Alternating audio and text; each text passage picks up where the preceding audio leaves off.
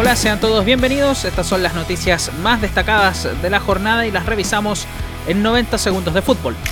Si bien es una utopía, los hinchas del Stuttgart de Alemania quieren que Lionel Messi juegue para ellos la siguiente temporada y están haciendo una colecta en internet. La meta son inalcanzables 900 millones de euros. Hasta ahora no han superado los 3.000 euros. En tanto, este miércoles Jorge Messi se reúne con la directiva del Barcelona para zanjar la salida de su hijo del club catalán.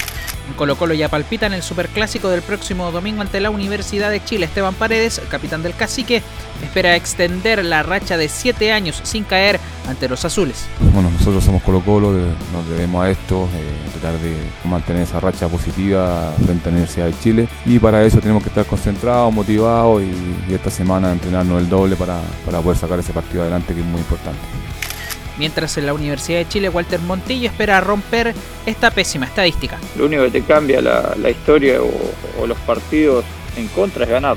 Nosotros asumimos que hace mucho que no le ganamos, obviamente, porque somos parte de la institución y ojalá que se pueda cortar con una, con una victoria el domingo.